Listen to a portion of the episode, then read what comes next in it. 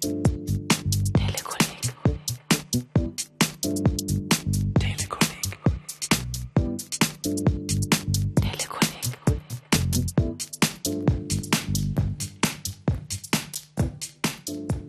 Schon wieder Mathe, werden manche von Ihnen jammern. Ich hoffe aber, dass die Mehrheit sagt, endlich kommt mein Mathe-Spiel. Ob so oder so, ich begrüße Sie alle recht herzlich zur Sendung Ebenen im Raum aus der Sendereihe Vektorrechnung. In den letzten Sendungen haben Sie sicher die Scheu vor den Vektoren abgelegt und sind in der Lage, mit Vektoren zu arbeiten, genauso wie wenn Sie Grundrechenarten im Bereich der natürlichen Zahlen durchführen würden. Denn wenn das der Fall ist, wird die heutige Sendung keine großen mathematischen Klimmzüge erfordern. Wenn man Ebenen mathematisch darstellen möchte, muss man sich erst einmal darüber klar werden, was eine Ebene ist und wie man eine Ebene festlegen kann. Wie Sie schön erkennen können, ist eine Ebene ein zweidimensionales Gebilde im Raum. Sie kann jede beliebige Lage einnehmen. Wenn ich die Ebene vom Koordinatenursprung eines dreidimensionalen Koordinatensystems aus betrachte, so kann jedem Punkt der Ebene ein Koordinatentripel zugeordnet werden, wie es auch schon bei den Geraden im Raum der Fall war. Erinnern Sie sich noch an die verschiedenen Lagemöglichkeiten von Geraden im Raum? Da gab es mal parallele Geraden im Raum. Für zwei solche parallele Geraden gibt es immer eine gemeinsame Ebene. Auch zwei sich schneidende Geraden haben stets eine gemeinsame Ebene, der sie angehören.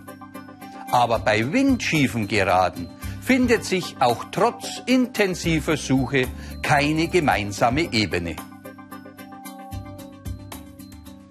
Sie können auch selbst mal versuchen, durch zwei windschiefe Geraden eine gemeinsame Ebene zu legen. Wenn es Ihnen gelingt, dann benachrichtigen Sie mich bitte. Denn dann hätten Sie mindestens die Berühmtheit eines Pythagoras verdient. Aber es ist ja schon interessant, dass zwei sich schneidende Geraden immer auf einer Ebene im Raum liegen. Und das wollen wir in einem dreidimensionalen Koordinatensystem mal genauer betrachten. Für die Koordinatenachsen wähle ich weiterhin die Bezeichnungen x1, x2 und x3. Zwei sich schneidende Geraden sollen den gemeinsamen Punkt A haben. Und die beiden Geraden liegen in der gemeinsamen Ebene E. Dieses Bild von der gezeichneten Ebene im Raum sollten Sie sich für kurze Zeit einprägen. Ich blende es noch mal kurz ein. Sie betrachten jetzt nur die Ebene mit den sich schneidenden Geraden im Punkt A. Während Ihrer genauen Bildbetrachtung denken Sie sich nach und nach das Raumkoordinatensystem weg. Sie sehen nur noch die Ebene E, den Punkt A und die Geraden G1 und G2. Ich hoffe, Ihr Bild stimmt mit dem von mir überein. Wir befinden uns in einer ganz normalen Ebene mit den Achsen G1 und G2. Um zu beliebigen Punkten in dieser Ebene zu kommen, gehe ich einen gewissen Weg in G1-Achsenrichtung und dann einen Weg in X2-Achsenrichtung, schon bin ich beim Punkt P1. Oder in entgegengesetzter Richtung zum Punkt P2. Jeder Punkt in dieser Ebene kann durch festgelegte Einheiten auf den Achsen wie in einem üblichen Koordinatensystem dargestellt werden. Wenn ich also eine solche Ebene im Raum festgelegt habe, muss ich nur zum Stützpunkt also meinem geraden Schnittpunkt gelangen, dann finde ich schon weiter. Und der Weg zum Stützpunkt ist Ihnen allen bekannt. Es ist der Ortsvektor dieses Punktes. Und die Achseneinheiten der verwendeten Ebene im Raum könnten die Richtungsvektoren der Geraden sein. Das sehen wir uns jetzt nochmal an. Um zu einem Punkt P in der Ebene im Raum zu kommen, gehe ich vom Koordinatenursprung erst einmal mit dem Ortsvektor OA zum Stützpunkt A der Ebene.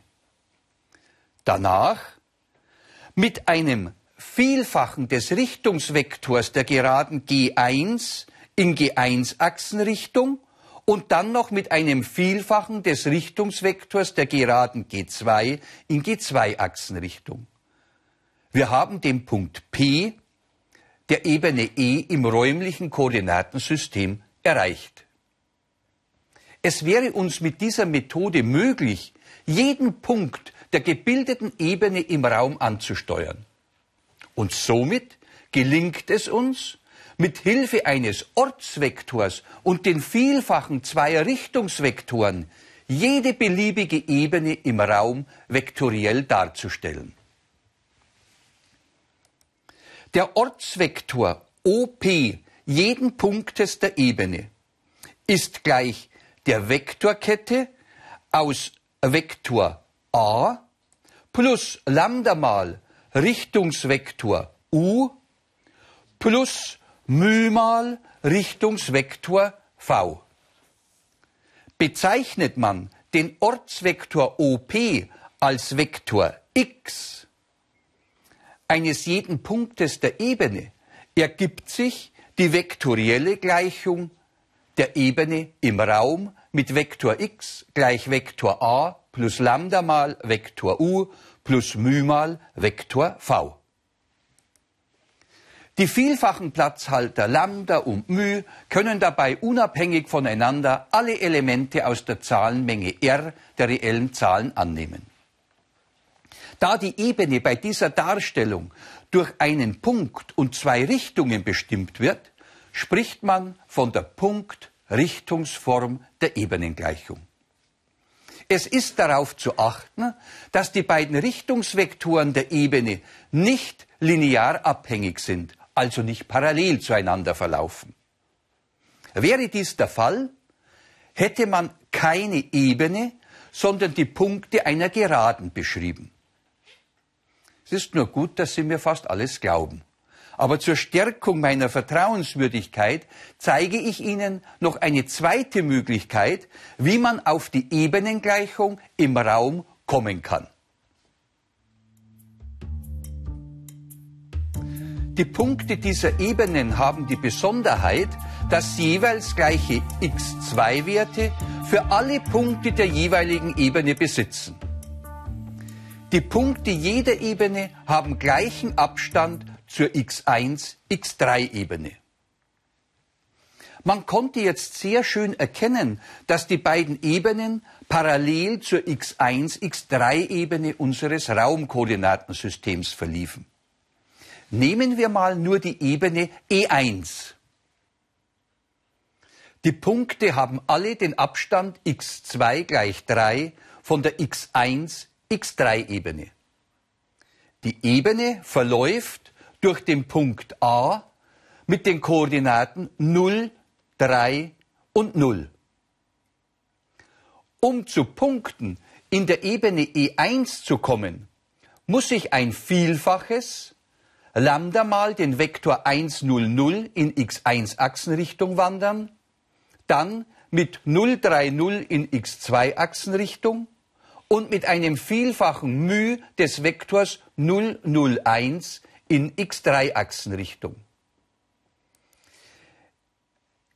Etwas umgestellt erhalte ich auch bei dieser Methode, dass der Ortsvektor eines jeden Punktes der Ebene eine Vektorkette aus dem Ortsvektor eines Stützpunktes und den Vielfachen von zwei Richtungsvektoren ist.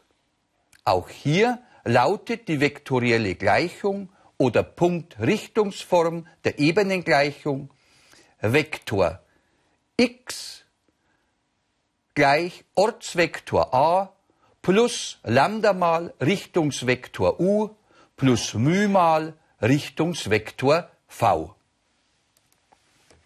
Sie haben nun ein zweites Mal gesehen, dass eine Ebene im Raum durch einen Punkt und zwei linear unabhängige Richtungsvektoren eindeutig festgelegt ist.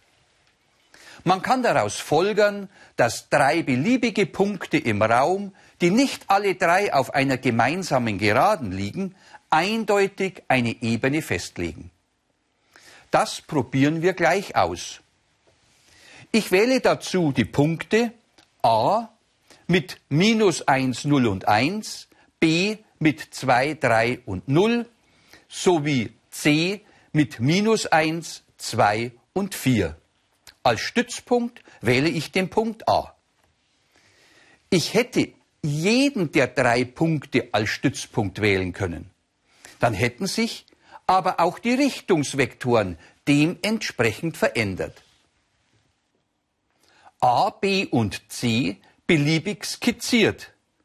Wenn A Stützpunkt ist, dann sind die Richtungsvektoren, welche die Ebene aufspannen, AB und AC. Wäre B Stützpunkt, so würden die Richtungsvektoren BC und BA lauten. Und dementsprechend für den Stützpunkt C, CA und CB.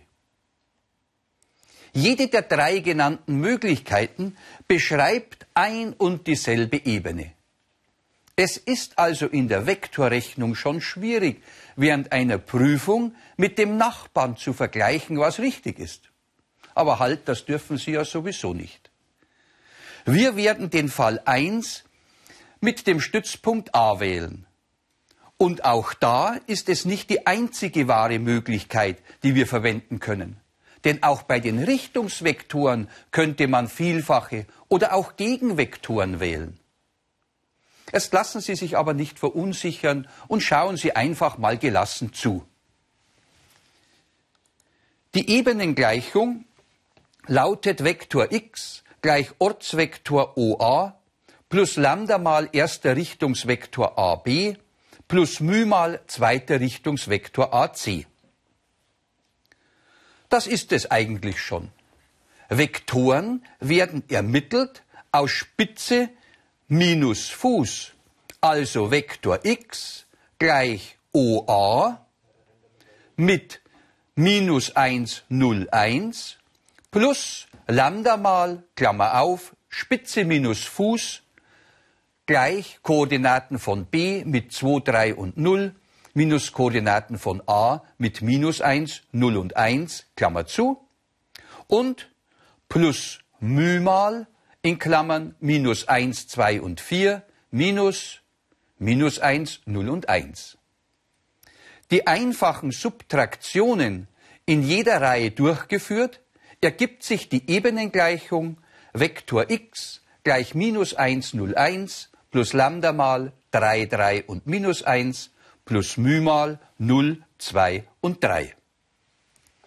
Im Grunde genommen gar nicht so schwer. Man darf nur keine künstlich entwickelte Angst vor der Mathematik zeigen. Mit Hilfe dieser Ebenengleichung können wir jetzt überprüfen, ob ein Punkt auf der Ebene liegt oder auch nicht liegt. Ich behaupte mal, dass der Punkt P mit den Koordinaten 5, 4 und minus 4 ein Element unserer dargestellten Ebene ist.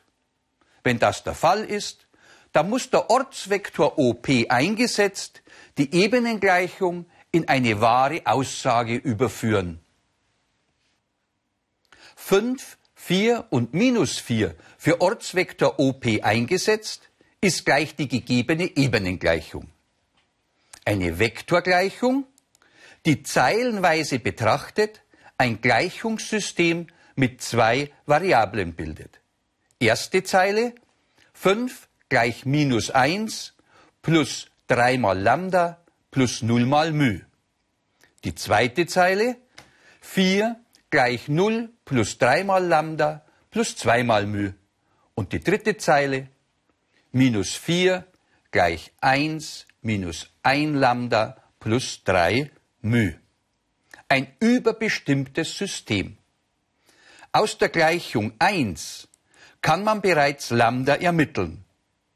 Zuerst wird plus 3 Lambda mit minus 3 Lambda auf die linke Gleichungsseite gebracht, dann 5 auf die rechte Gleichungsseite und mit minus 3 dividiert, ergibt sich Lambda gleich 2. Diesen Wert für Lambda setze ich in die Gleichung 2 ein. Wir erhalten 4 gleich 3 mal 2 plus 2 mal μ. Nach μ aufgelöst, μ gleich minus 1. Zur Überprüfung des Wahrheitsgehaltes setzen wir Lambda und μ in die dritte Gleichung des Systems ein. Es ergibt sich die Prüfgleichung minus 4 gleich 1 minus 1 mal 2 plus 3 mal minus 1. Und wir erhalten mit minus 4 gleich minus 4 eine wahre Aussage. Daraus folgt, dass der Punkt P ein Element unserer gegebenen Ebene E ist. Hätten wir eine falsche Aussage erhalten, wäre es der Beweis dafür gewesen, dass der betreffende Punkt kein Element der Ebene ist. Also meine Behauptung falsch gewesen wäre. Schauen wir mal einem Fischer bei der Jagd mit einer Lanze zu. Solange die Holzlanze parallel zur Wasseroberfläche liegt, gibt es keinen gemeinsamen Punkt zwischen Wasserebene und der Lanze. Taucht sie schräg ein, hat sie einen gemeinsamen Punkt mit der Wasserebene, einen Schnittpunkt. Fällt sie ins Wasser und schwimmt, hat sie unendlich viele gemeinsame Punkte mit der Wasserebene.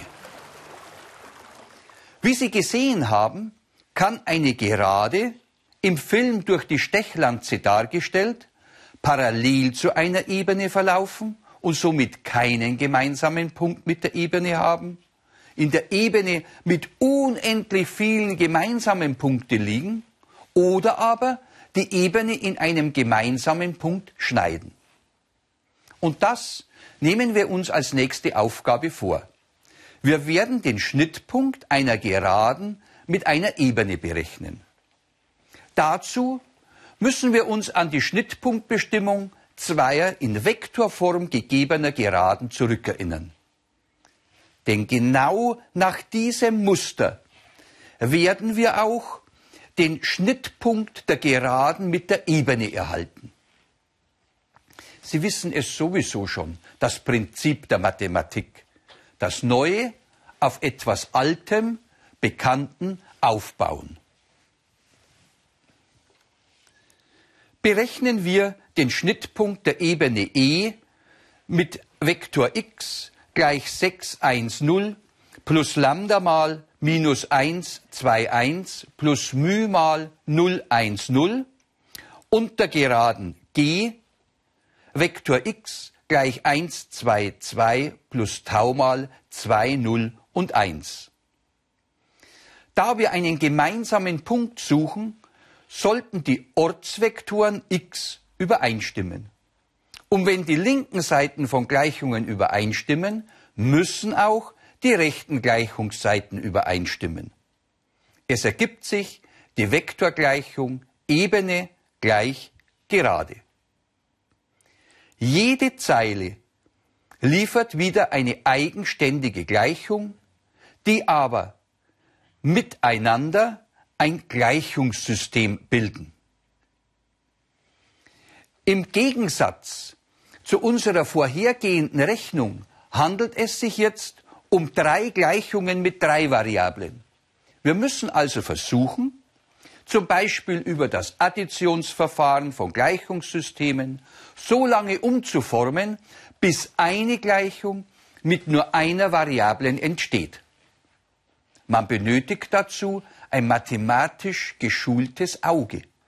Und dieses Auge bekommt man durch viel, viel Übung. Wenn Sie die Gleichung 1 und die Gleichung 3 genau betrachten, sehen Sie, dass die Variable Lambda im gleichen Betrag nur mit unterschiedlichen Vorzeichen auftritt.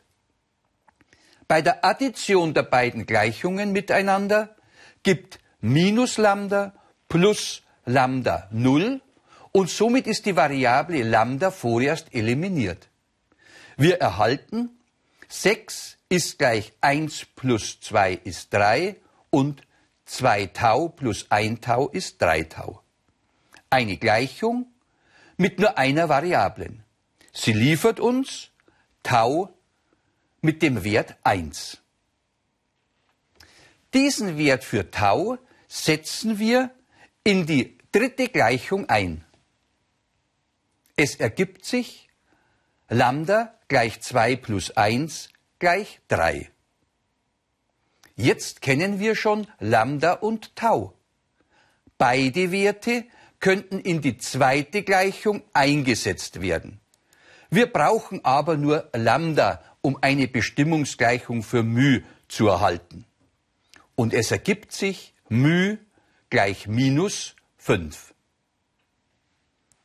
Die drei berechneten Werte für Lambda, Tau und μ führen die Vektorgleichung in eine wahre Aussage über.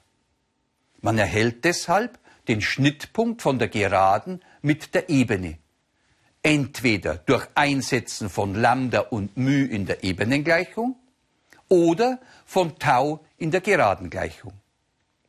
Dass sich der gleiche Schnittpunkt ergibt, sollten oder könnten Sie mir glauben.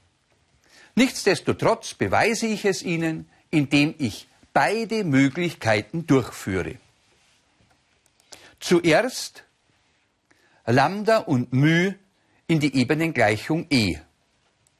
Vektor x ist gleich 6, 1, 0 plus 3 für Lambda mal minus 1, 2, 1 plus minus 5 mal 0, 1 und 0.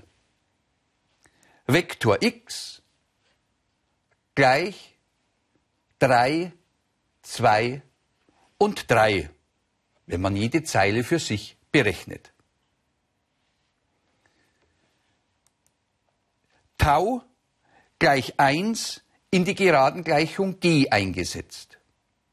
Vektor x gleich 1, 2, 2 plus einmal 2, 0, 1. Es ergibt sich auch hier der Vektor x mit den Werten 3, 2 und 3. In beiden Fällen hat der Schnittpunkt die Koordinaten 3, 2 und 3. Habe ich Ihnen zu viel versprochen? Es ist also egal, ob Sie über die Ebenengleichung oder über die Geradengleichung die Koordinaten des Schnittpunktes bestimmen. Die Lagemöglichkeiten vom Geraden zur Ebene haben Sie jetzt erfahren. Welche Möglichkeiten von Lagebeziehungen haben Ebenen aber untereinander? Die einfachste, aber auch theoretischste ist, dass Ebenen aufeinander liegen, besser gesagt identisch sind. Sie haben dann unendlich viele gemeinsame Punkte. Es gibt aber auch noch andere Möglichkeiten. Nehmen wir mal eine Garage mit Schwingtor. Der Boden und das Tor stehen parallel zueinander. Ihr Abstand ist an allen Stellen gleich groß. Sie haben keine gemeinsamen Punkte. Schließt man das Tor, so schneiden sich jetzt die beiden Ebenen. Wir erhalten als Schnittmenge eine Gerade. Die Schnittgerade zwischen den beiden Ebenen war gut zu sehen. Immer, wenn sich Ebenen schneiden, ist die Schnittmenge eine Gerade. Ihre Berechnung erfolgt nach den gleichen Grundzügen wie die Schnittpunktbestimmung zweier Geraden. Durch Gleichsetzen der Ebenengleichungen. Da bei jeder Ebenengleichung zwei Parameter auftreten, erhält man ein Gleichungssystem von drei Gleichungen mit vier Variablen. Zur Lösung ist wiederum ein klein wenig mathematisches Auge vonnöten.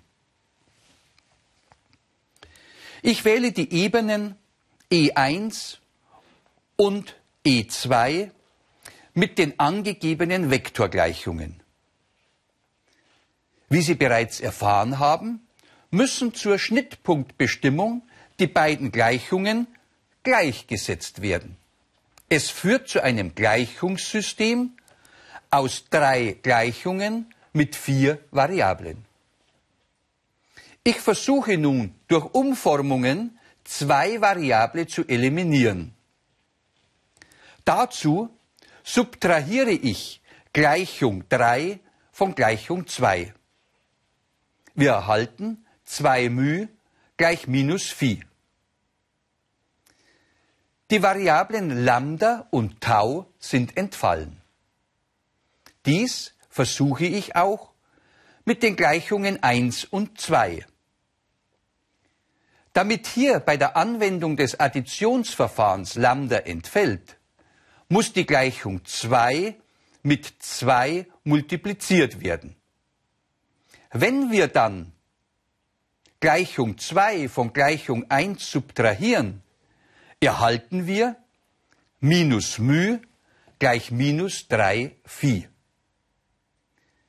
Die neu entstandenen Gleichungen 4 und 5 können addiert werden, nachdem Gleichung 5 mit 2 multipliziert wurde. 2 μ plus minus 2 μ gibt dann 0 und minus Phi minus 2 mal die 3 Phi minus 7 Phi. Die Gleichung mit minus 7 dividiert liefert Phi gleich 0 und somit ist auch μ gleich 0. Setzen wir jetzt μ gleich 0 in die Ebenengleichung E1 ein, ergibt sich die Schnittgerade G mit Vektor x gleich 1, 0, 2 plus Lambda mal Vektor 2, 1, 1. Das hätten wir jetzt auch geschafft. Wiederholen wir nochmal die Lage zweier Ebenen zueinander.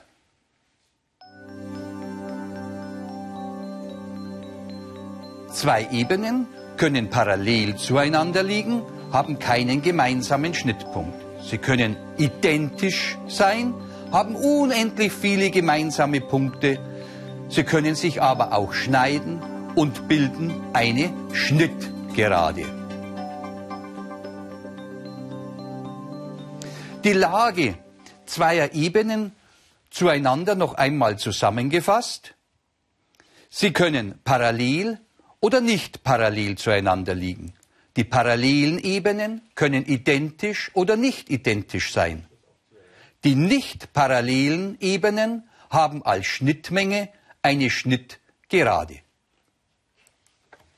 Somit sind wir am Ende unserer heutigen Sendung.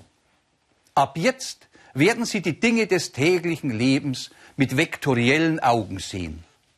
Sie werden die Wände von Räumen, Garagen und Aufzügen als Ebenen betrachten und die Ecken und Kanten als Schnittgeraden von Ebenen. Vielleicht werden Sie sogar fliegende Teppiche erkennen. Aber ab dann Vorsicht. Ihr Heinz Gascher.